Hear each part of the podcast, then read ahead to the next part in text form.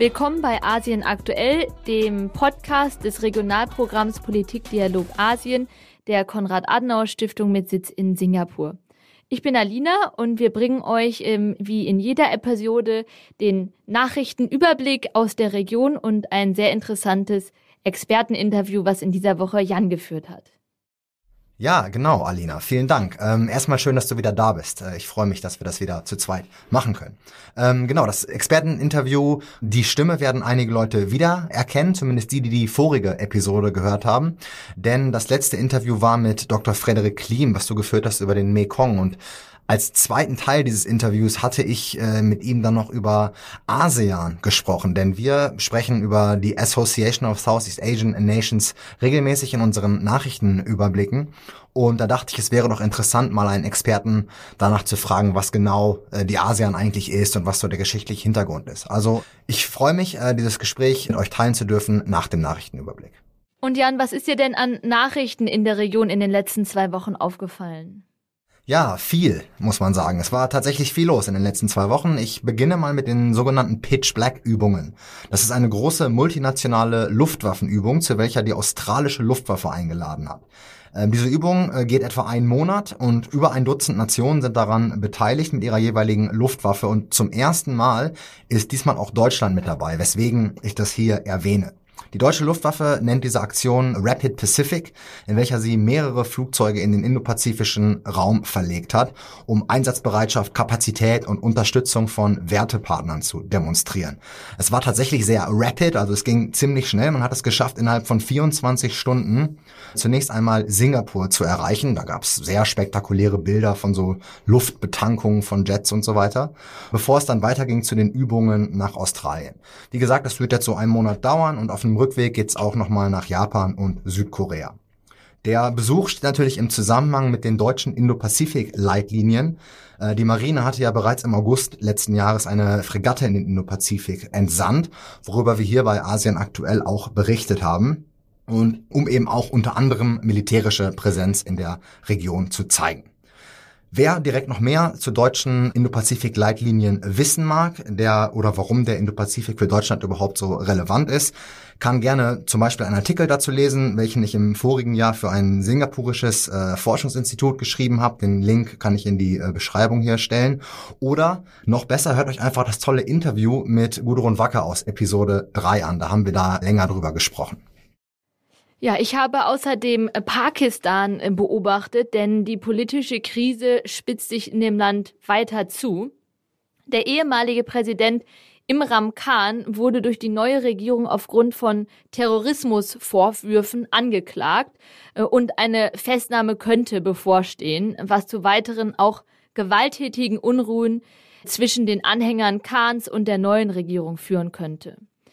Die Anklagte folgte auf negative Äußerungen im Rahmen Khans gegenüber Regierungsbeamten und der Unabhängigkeit der Justiz des Landes, nachdem einer Verbündete Khans verhaftet wurde.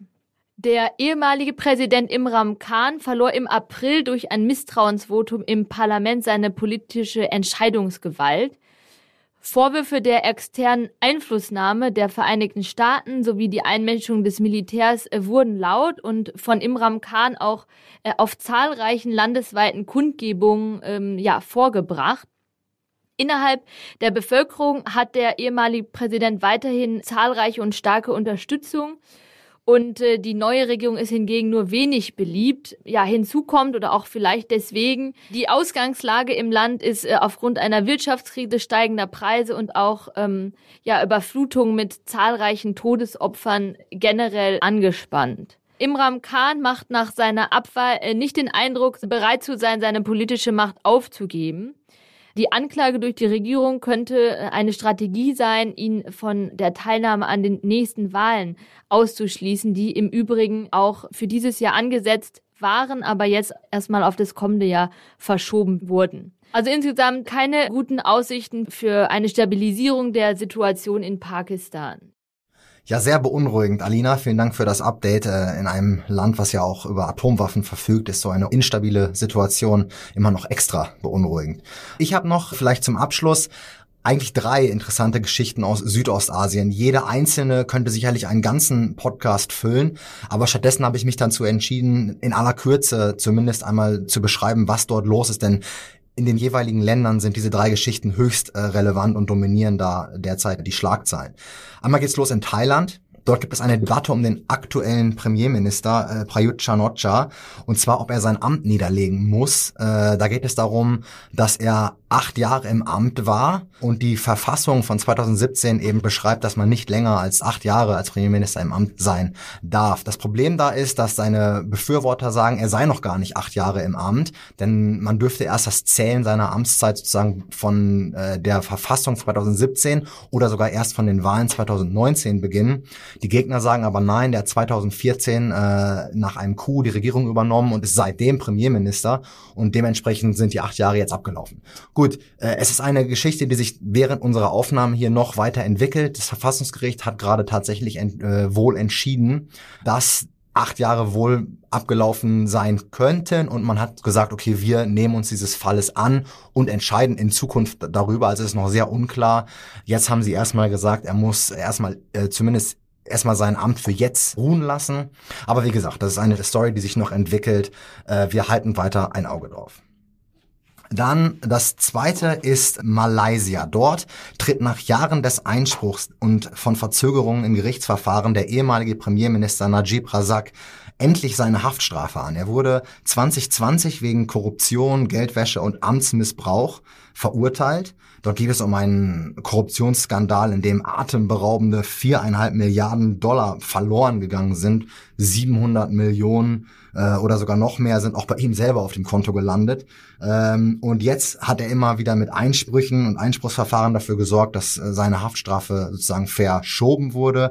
Jetzt hat aber tatsächlich die letzte Instanz geurteilt, dass er seine zwölfjährige Haftstrafe nun tatsächlich erstmal antreten muss. Das ist also eine historische Entscheidung und das erste Mal, dass ein Premierminister aus Malaysia tatsächlich ins Gefängnis muss.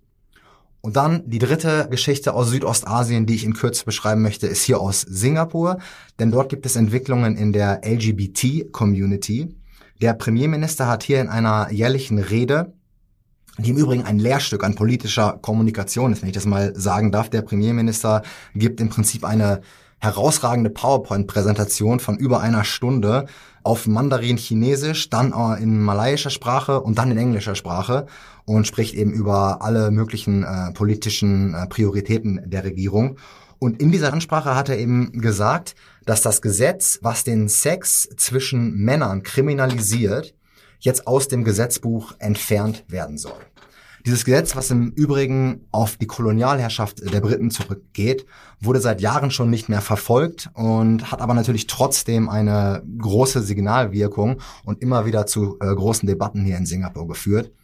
Die Befürworter der Gleichstellung sind nicht ausnahmslos glücklich mit dieser Entscheidung, muss man auch sagen, denn der Premierminister sagte gleichzeitig, dass die traditionelle Definition der Ehe zwischen eben Mann und Frau bestehen bleibt und weiter geschützt werden muss in dieser Definition.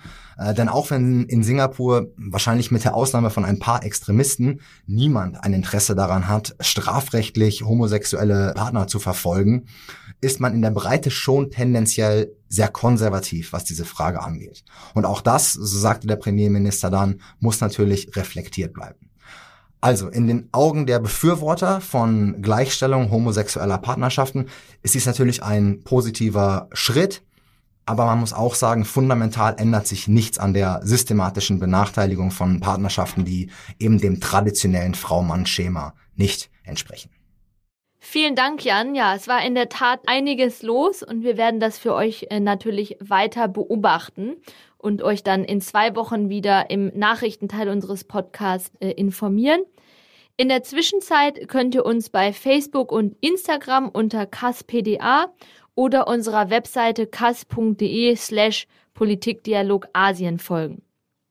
Jetzt geht es erst noch weiter mit dem Interview dieser Woche mit Dr. Frederik Klim zu ASEAN. Viel Spaß dabei.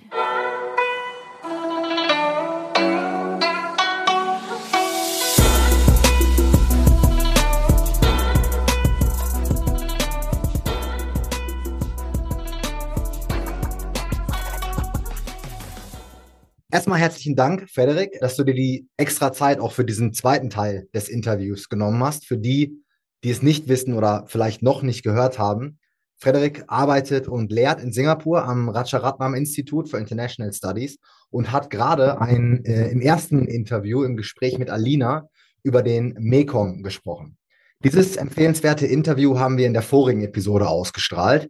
Es ist aber so, dass Frederik auch Experte für die ASEAN, die Association of Southeast Asian Nations ist. Er hat unter anderem seine Doktorarbeit dazu geschrieben. Und aus diesem Grund habe ich ihn gefragt, ob er noch dranbleiben kann, um mal in aller Knappheit über die Grundzüge dieser Organisation zu sprechen. Alina und ich erwähnen ASEAN oft in den Nachrichten, aber vielleicht ist nicht jedem, äh, der uns zuhört, vielleicht immer klar, worum es genau geht. Und genau aus dem Grund habe ich Frederik gebeten, dran zu bleiben und das Interview strahlen wir dann jetzt in dieser Episode aus. Also, Frederik, wie gesagt, wir danken dir sehr und lass uns äh, direkt einsteigen. Klingt gut? Klingt gut, vielen Dank. Okay, dann lass uns damit anfangen, Geschichte von ASEAN zu beschreiben. Also in, in groben Zügen, was ist ASEAN? Warum wurde es gegründet? Wie würdest du sozusagen beginnen, jemandem davon zu erzählen, was das eigentlich ist? Na gut, ja, wie das ja so ist, also wie du ja gerade schon gesagt hast, ist die ASEAN so mein Steckenpferd und auch, äh, auch Thema in meiner Arbeit. Und deswegen ist es immer schwer, das so zu herunterzubrechen. Wenn ich das einmal versuchen müsste, in ganz kurzen Minuten zu sagen, würde ich vielleicht anfangen mit, dass es eine in der Politikwissenschaft definiert internationale Organisation der regionalen Integration ist. Ja? Also es hört sich vielleicht ein bisschen kompliziert an, ist aber eigentlich relativ easy, denn im Prinzip ist es eine regionale Organisation wie jetzt beispielsweise die Europäische Union oder die African Union auch. Ja. In, in Deutschland nennt man die ASEAN öfter mal einen Staatenbund, äh, wie ich so höre. Und das, äh, das passt eigentlich nicht ganz, ähm, weil es schon etwas mehr ist als ein Staatenbund. Also es geht hier schon wirklich um, um regionale Integration. Ähm, also prinzipiell geht das, geht das so zurück auf das Konzept des Regionalismus in Europa erfunden, so Mitte der, Mitte der 50er Jahre, wo man dann entdeckt hat, dass globale Kooperation schwierig ist, nationale Alleingänge aber nicht besonders hilfreich. Und dann ist da sozusagen die regionale Kooperation ähm, so ein guter Mittelweg wahrscheinlich. Ja? Ähm, es gab in Südostasien schon vorher Versuche, regionale Organisationen hinzubekommen, aber das ist dann oft gescheitert. Also vor allem in den, in den, so in den frühen bis Mitte der 60er Jahre ist es gescheitert an Indonesien, die vielleicht, wie das einige Hörer wissen, mit ihrer Konfrontasie, also mit ihrer Aggression gegen gegen, äh, gegen was heute Malaysia und Singapur ist, gab es dann Schwierigkeiten, regionale Kooperation hinzubekommen. Und dann nicht zuletzt, weil dann damals der indonesische Präsident äh, Sukarno abgesetzt wurde, ähm, konnte man dann die regionale Organisation ASEAN beginnen. Und es war im 8. August äh, 1967 ja, also gerade eben haben wir das, ich glaube, 55, wenn ich richtig rechne, äh, Jubiläum gefeiert. Ja, also da waren es damals dann die Außenminister von den fünf Gründungsstaaten. Jetzt muss ich mal sehen, ob ich die richtig hinkomme. Äh, Adam Malik aus Indonesien, äh, Außenminister Ramos von den Philippinen, Tun Abdul Razak aus Malaysia, S. Rajaratnam äh, aus Singapur und äh, Tanat Koman aus Thailand. Also haben wir hier die fünf Gründerstaaten. Die haben sich in Bangkok getroffen und dann ähm, die Bangkok Declaration unterschrieben. Später kamen dann noch äh, Erweiterungsschritte dazu. Es kam dann Brunei dazu in den 80er Jahren und dann ähm, nach dem Kalten Krieg äh, Vietnam war das, war das nächste Land. Äh, 95 war das Laos und Myanmar sind, zu, sind dazugekommen, 1997 und dann Kambodscha 1999 und die haben da sozusagen die, den ultimativen Wunsch der, der Gründerväter erfüllt und sozusagen die ASEAN, die ASEAN 10, wie wir sie heute kennen, äh, komplett gemacht in dieser Bangkok-Erklärung von den ursprünglichen fünf, ähm, im Prinzip ist es eine ganz kurze Erklärung, ähm, drei, vier Seiten maximal in großer Schrift. Das wirst du wahrscheinlich heute auf eine Word-Seite bekommen. Und es geht eigentlich äh, hauptsächlich um regionale Sicherheit. Also wirtschaftliche Kooperation wird genannt, ähm, soziale Kooperation wird genannt, aber es geht hier hauptsächlich ähm, um regionale Sicherheit. Also der Hintergrund, um das vielleicht zu verstehen, ist, dass wir hier postkoloniale gerade eben neue unabhängige Staaten haben, außer Thailand, äh, äh, das nie de facto nie kolonialisiert worden war, aber dennoch von den gleichen, von den gleichen Konsequenzen der Kolonialisierung betroffen war. Also im Endeffekt geht es hier darum, dass sich hier gerade neu unabhängige, sehr multiethnische und heterogene Staaten die Regierungsform noch nicht gefunden haben, die vielleicht den Fuß noch nicht so gefasst haben, äh, zusammenfinden, ähm, um sozusagen die Hinterlassenschaft der Kolonialzeit und Klammer auf, gerade wir Europäer sollten das nie vergessen, wenn wir über, über Asien reden, dass der Hintergrund der Kolonialzeit schon immer noch, noch wichtig ist, hier präsent in, in der Psyche der, der äh, Regierungschefs vor allem natürlich. Ne? Also im Endeffekt ging es hier um Nation Building, ja, also die Konsolidierung der Nationalstaatlichkeit zu der Hochzeit des Kalten Krieges. Ja. Wir, ich sagte es gerade 1967, also wir reden hier Vietnamkrieg zur Hochzeit des Vietnamkriegs. Äh, und die Idee war hier also regionale Kooperation zu fördern.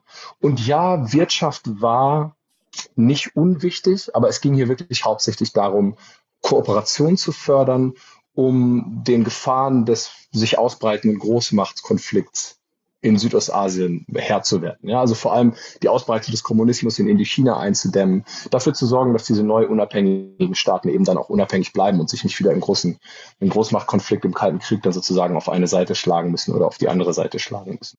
Das ist sehr interessant. Ich wollte da einhaken, denn das ist ja oft ein, ein Argument, was äh, sozusagen vorgebracht wird, dass es eigentlich hauptsächlich ja um wirtschaftliche Integration ginge und dass das so eine ähnliche Genese hatte wie, wie die auch die Europäische Union, auf die wir gleich vielleicht noch im Vergleich äh, zu sprechen können. Aber das ist auf jeden Fall ein sehr interessanter Punkt, dass du sagst, ähm, dass es eben nicht primär, sondern maximal sekundär um diese wirtschaftlichen Zusammenhänge ging. Also wir haben jetzt zehn Mitgliedstaaten in der ASEAN und deckt sich das mit der Geografie? Also wenn ich quasi Südostasien äh, auf einer Landkarte umkreisen würde, habe ich dann alle Mitgliedstaaten umfasst oder gibt es da noch äh, Ausleiher? Ich habe in der letzten Asien-Aktuell-Folge in den Nachrichten zum Beispiel erwähnt, dass Timor-Leste, was ja geografisch auch in der Region sich befindet, ähm, derzeit in der Diskussion ist und auch schon länger in der Diskussion ist, auch beizutreten. Vielleicht kannst du dazu noch ein Wort sagen, dass wir das Ganze geografisch und was die Mitglieder äh, angeht, abschließen können.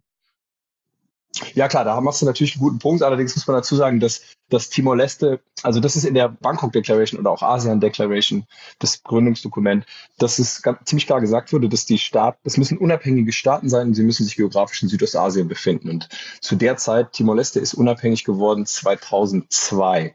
Also zu der Zeit, wo die Erweiterungsrunden stattfanden, war Timor-Leste noch kein eigener Staat. Ja? Ähm, aber natürlich hast du recht. Also jetzt seit, seit 2002 ist Timor-Leste ein eigenständiger Staat und geografisch in Südostasien gelegen, ziemlich klar.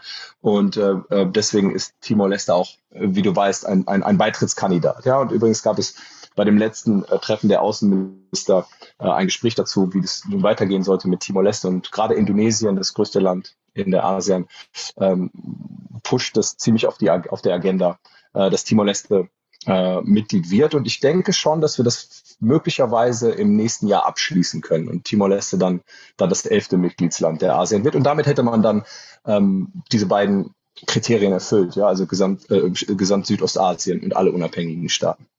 Ja, sehr interessant. Damit haben wir jetzt schon einen sehr, sehr reichen Hintergrund, auch insbesondere geschichtlichen Hintergrund, den du da aufgebracht hast, der ASEAN. Und wir sind jetzt sozusagen da, wo wir zu, zu heutzutage sind. Wir haben zehn Mitglieder, eventuell dann irgendwann mal elf. Aber lass uns noch einmal äh, jetzt auch zur vielleicht Europäischen Union sprechen, denn ich kann mir vorstellen, dass viele unserer äh, Zuhörer hier und Hörerinnen ähm, die EU als Referenzpunkt immer sehen für regionale Organisationen. Also vielleicht kann ich dich so fragen, wie würdest du ASEAN und die EU als regionale Organisation vergleichen? Also wo gibt es klare Gemeinsamkeiten, wo gibt es große Unterschiede? Und vielleicht so als Frage dazu, gibt es eigentlich einen Brüssel in Südostasien?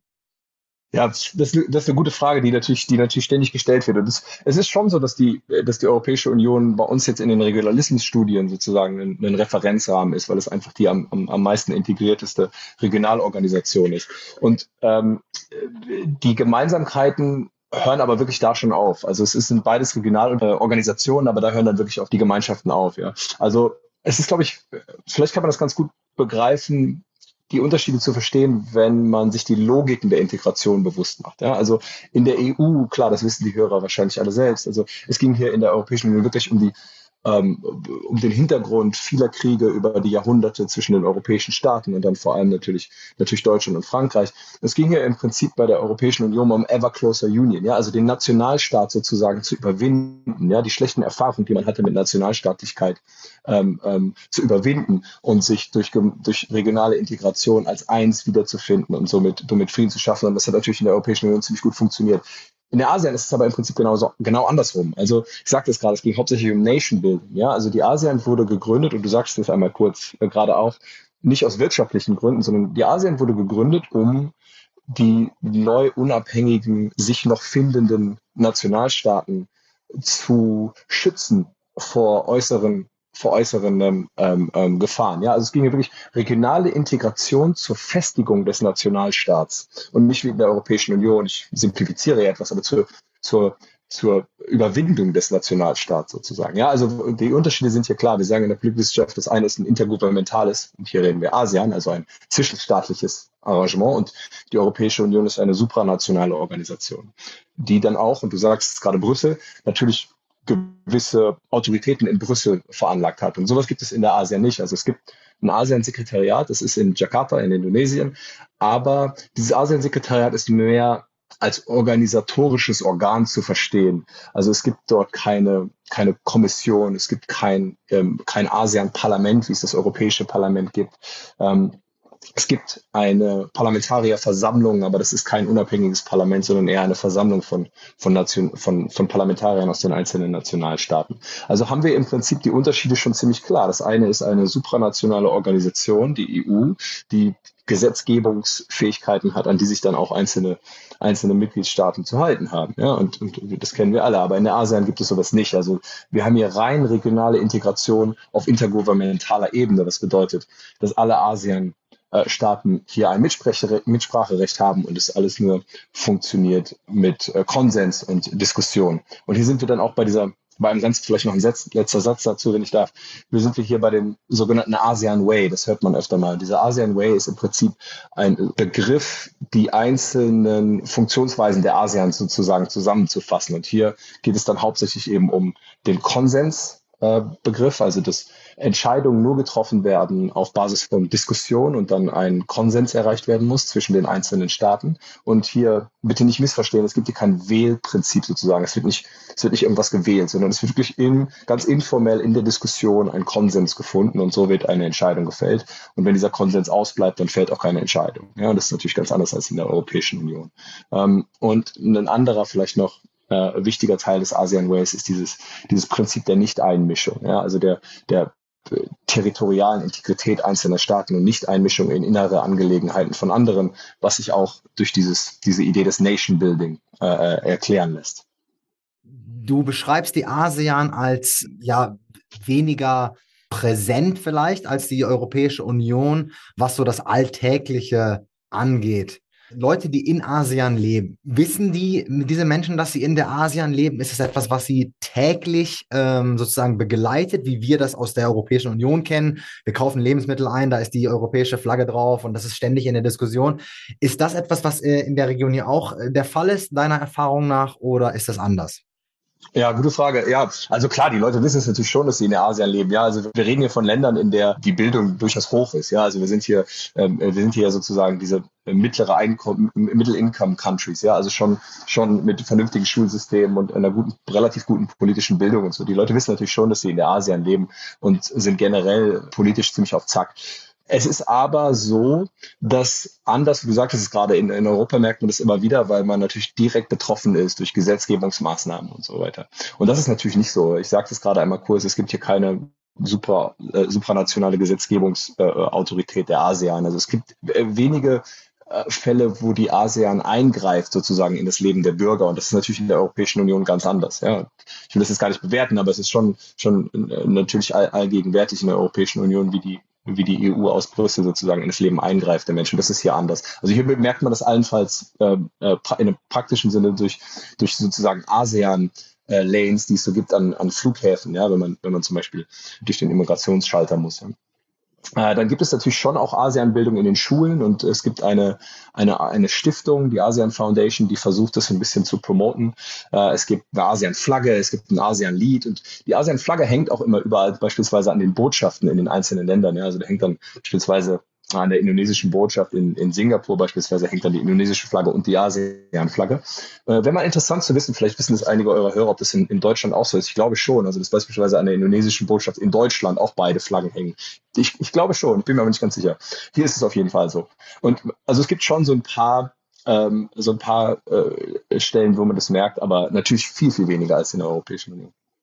Ja, vielen Dank. Interessant. Dann, dann lass uns jetzt noch einmal zu der Myanmar-Geschichte sprechen. Und zwar, das war gerade eben oder ist gerade natürlich sehr viel in den Nachrichten. Wir haben bei Asien aktuell natürlich auch äh, regelmäßig über den Coup vom Februar 2021 berichtet und haben auch äh, zu den ASEAN-Gipfeln berichtet, die stattgefunden haben und immer wieder diese Schwierigkeit herausgestellt, die die ASEAN nun hat mit diesem, wohl nicht das letzte Land, das beigetreten ist, war wahrscheinlich äh, Kambodscha, wenn ich mich da an deine Einführung zurückerinnere. Ähm, aber es war jedenfalls eins der nicht fünf Gründerstaaten, sondern es ist neu dazugekommen. Und ähm, jetzt hat man da große Schwierigkeiten mit diesem Land. Vielleicht kannst du, um das Ganze jetzt auch, dem Ganzen jetzt noch einen aktuellen Spin sozusagen zu geben, diesem Gespräch, vielleicht kannst du kurz äh, darstellen, was genau da die Probleme sind und wie du diese Situation einschätzt.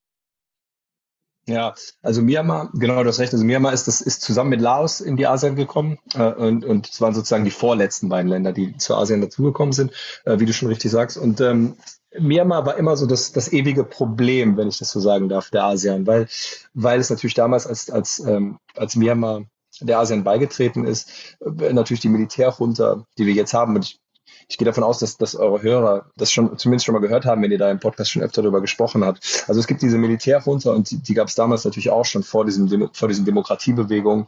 Und ja, die ASEAN hat, hat Myanmar aufgenommen, trotz der Militärjunta. Und wenn man manchen ASEAN Regierungschefs von früherer Zeit zuhört, könnte man vielleicht sogar sagen, nicht trotz der runter, sondern gerade wegen der runter.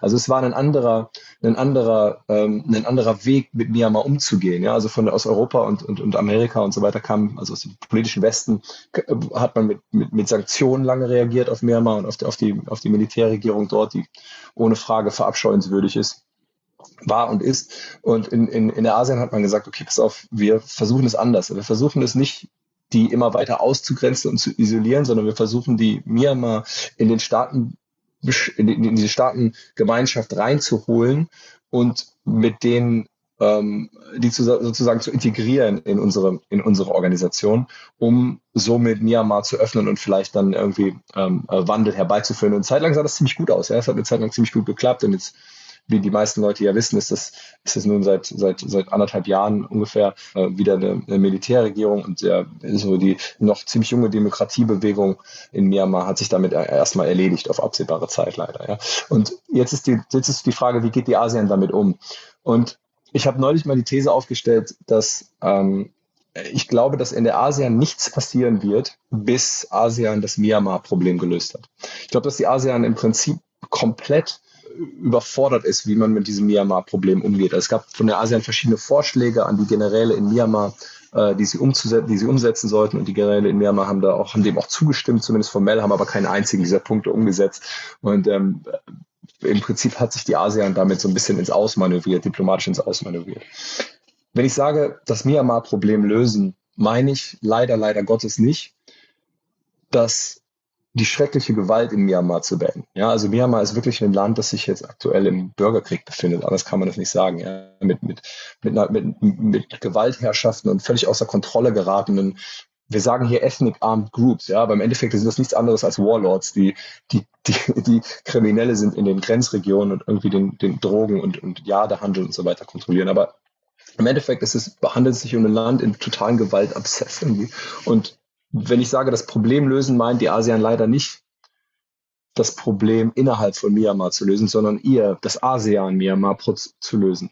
Und was sie damit meinen, ist eigentlich, die Myanmar irgendwie loszuwerden. Myanmar loszuwerden, aus der ASEAN loszuwerden, so dass von außen der Druck aufhört, der diplomatische Druck vor allem aus den, aus den Ländern des politischen Westens, der auf ASEAN, auf ASEAN einhergeht. Und ich glaube, man hat in der ASEAN jetzt mittlerweile eingesehen, dass man, dass man Myanmar nicht verändern kann, durch Integration. Und es geht eigentlich nur darum, die loszuwerden. Und damit ist dann sozusagen das Problem gelöst. Und vielleicht, wenn ich das noch sagen darf, ich, äh, ich habe eine, eine Spekulation. Es ist natürlich so äh, Kristallkugel lesen, ja, aber im Endeffekt glaube ich, dass, dass es am wahrscheinlichsten ist, dass sie irgendwann zu einer Lösung kommen werden, die sich sehr diese, wie geht man mit Russland in der G8 Problem ähnelt. Äh, wie geht man mit, der, mit Russland in der G8 um? Also Russland wurde da nicht rausgeschmissen ja aus der G8, sondern im Prinzip wurde das, wurde das auf Eis gelegt, so ein Moratorium der Mitgliedschaft sozusagen. Und ich glaube, dass sie das vielleicht kopieren werden und dass das ein, ein gangbarer Weg ist für die ASEAN, dass man dann sagt, okay, wir legen dies, dies, dies Myanmar-Problem auf Eis wir schmeißen sie nicht raus, sondern wir, wir machen ein Moratorium in der Mitgliedschaft und, äh, und hoffen mal, dass sich das dann irgendwann in der Zukunft verbessert. Oder wir lassen es einfach für immer auf ewig ein Moratorium bleiben. Ja, sehr interessant. Sicherlich keine optimale Lösung, insbesondere wenn man besonders große normative Sprünge erwartet. Aber gut, ASEAN wird äh, damit umgehen müssen und ähm, muss natürlich auch mit den eigenen Limitationen leben wenn ich da noch einmal kurz, wenn ich da noch einmal kurz reinhaken darf, ich, ich möchte es jetzt nicht so verstanden wissen, dass es keine, dass, dass sich die Leute in der ASEAN und auch die Regierungschefs in der ASEAN, äh, aus den anderen ASEAN-Ländern, dass sich da keiner dafür interessiert, was in Myanmar äh, los ist. Ja, das ist, das ist mitnichten so. Also es ist schon so, dass es Länder gibt in, in, in, in ASEAN, die, die da sehr pushen, also äh, Indonesien, Malaysia, Singapur auch, die da wirklich sehr normativ pushen und denen das wirklich, denen das wirklich sehr, sehr gegen, gegen den Strich geht, wie unmenschlich da mit der, mit der Bevölkerung umgegangen wird. Das ist schon so. Das machen, das, das bekunden die auch immer wieder. Die Frage ist halt, wie weit können diese Länder da Einfluss nehmen. Und ich sagte es gerade schon einmal, die ASEAN funktioniert im Konsensprinzip und man hat sich schon ziemlich weit nach vorne gelehnt mit diesen Vorschlägen an die Generäle. Und jetzt mittlerweile ist so in, auf jeden Fall, was auf der ASEAN, was die ASEAN-Ebene angeht, ist so das Ende der Kooperationsmöglichkeit erreicht äh, hinsichtlich Myanmar. Und ähm, äh, deswegen versucht man sie jetzt loszu, jetzt, die jetzt loszuwerden. Aber wie gesagt, was nicht heißt, dass es keine normativen Bedenken gibt in den Ländern. Nein, absolut. Das habe ich auch auf gar keinen Fall so verstanden. Das ist ja auch tatsächlich so, dass selbst Länder wie Kambodscha, die eher, sagen wir, auf der autoritäreren Seite, was die Regierungssysteme angeht, auch die haben sich ja sehr äh, klar dann zu der Situation geäußert. Also nein, das äh, ist gut, dass du das nochmal unterstreichst. Äh, so kann man es auf gar keinen Fall verstehen. Ähm, aber ja, ein sehr, sehr schwieriges Problem und wir halten natürlich weiter ein Auge drauf und hoffen, äh, dass es da mit möglichst wenig äh, weiterem Blutverlust und, und Krisen äh, für das Land selber weitergeht. Aber lass uns zum Abschluss des Interviews. Wir kommen, äh, wir sind schon sehr, sehr, sehr, sehr tief drin in der Materie jetzt und ich wollte das Interview nicht so, äh, so detailreich äh, gestalten, dass, dass, dass Leute ähm, sozusagen diesen überblicksartigen ein, ein Eindruck von ASEAN auch gleich wieder verlieren in diesen ganzen Details. Deswegen lass uns jetzt zum Ende äh, vielleicht noch einmal ein bisschen rauszoomen. Und zwar würde ich dich gerne zum Abschluss fragen, du fragst, ich habe dich in, im Vorgespräch, hast du mir äh, von einer Situation erzählt, die auch sehr interessant ist, die Nordkorea betrifft.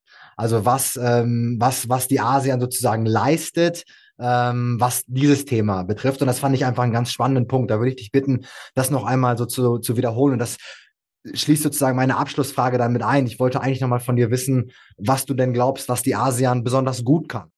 Ja, mache ich gerne. Ich höre sowieso immer gerne auf einer positiven Note aus. Deswegen ist, deswegen ist es, glaube ich, ganz gut. Ja, was ich im Vorgespräch sagte zu, ähm, zu, äh, zu Nordkorea ist, ist das folgende. Also die ASEAN ist natürlich in erster Linie dazu da, die, die interstaatlich, die, die interstaatlichen Angelegenheiten in Südostasien zu regeln zwischen den zehn Mitgliedstaaten. Aber es geht auch, und hier sind wir wieder bei dem, bei dem, bei dem Gründungsmythos, ja, also der weiteren regionalen Sicherheit. Es geht eben auch darum, multilaterale, multilaterale Foren zu schaffen für weitere regionale äh, äh Kooperation ähm, außerhalb von der ASEAN. Und ähm, ich sagte da, dass es das sozusagen das ASEAN, das, das ASEAN Regional Forum gibt. Und das ASEAN Regional Forum ist ein, ein, eine Institution, ein multilateraler Mechanismus, ähm, in dem verschiedene Partnerländer der ASEAN und, und auch darüber hinaus äh, vertreten sind und auf Außenministeria, auf, auf Außenministerebene regelmäßig im Dialog sind. Und das ist das einzige, und hier kommt Nordkorea, das ist das einzige Forum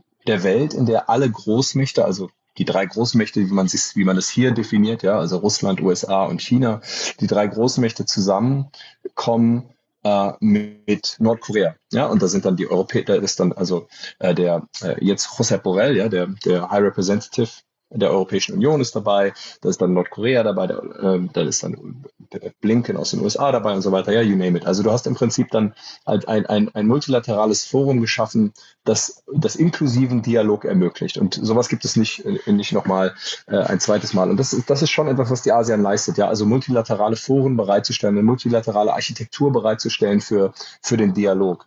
Äh, und jetzt, du sagst gerade, was kann die ASEAN besonders gut? Ja, also das, das eben. Ja, also ähm, anders als, als in der Europäischen Union, das ist wieder bei einer vorherigen Frage, Anders als bei der Europäischen Union ist es so, dass die ASEAN sehr divers ist. Ja? Also wir haben hier wirklich zehn verschiedene Staaten, die eigentlich unterschiedlicher nicht sein könnten. Ja? Äh, äh was Regierungsform angeht, was Religion angeht, was Diversität, Diversität angeht, was Entwicklungsstadium Stadien angeht. Ja? Ähm, ähm, und die ASEAN schafft es, multilateralen Dialog aufrechtzuerhalten, zivile Umgangsform und Dialog zu erhalten in einer Region, wo beides nicht unbedingt erwartbar ist im Vergleich für den, im, im, im, gesehen von dem geschichtlichen Hintergrund. Ja? Also, also schafft es die ASEAN, äh, Dialog aufrechtzuerhalten, wo man das, äh, wo man das vielleicht nicht unbedingt so ähm, ähm, erwartet oder, oder zumindest, ähm, ja, oder, oder, oder wo, wo, wo das zumindest keine Selbstverständlichkeit ist, dass es diesen Dialog gibt. Und ähm, ich glaube, das ist so das, was mich auch optimistisch optimistisch auf die ASEAN, auf die ASEAN blicken lässt. Also es gibt viele Nay, Naysayer, ja, Neinsager, die, die die ASEAN im Prinzip abschreiben. Ich glaube, okay, aber wenn man die ASEAN abschaffen würde, müsste man im Prinzip etwas erfinden, was letztlich äh, ganz genauso aussieht wie die ASEAN, ja, um, um, um diesen Dialog eben aufrechtzuerhalten. Und ich glaube, auf dieser, dieser positiven Note können wir es belassen, oder? Ja, vielen Dank. Das war sehr interessant. Insbesondere der Punkt, den du zum Ende nochmal gemacht hast, den wir nochmal herausheben können, vielleicht ist, du hast diese Diversität angesprochen in der ASEAN. Wenn man von der Europäischen Union sozusagen schaut und sich den großen Unterschied zwischen Bulgarien und Deutschland anschaut, dann soll man mal nach Asien schauen und sich den Unterschied zwischen Kambodscha und Singapur anschauen. und das Spektrum ist deutlich weiter. Ja. Trotzdem funktioniert die ASEAN so, wie sie funktioniert. Also ich teile da deine, deinen Optimismus und deine positive Einstellung zu der ganzen Geschichte.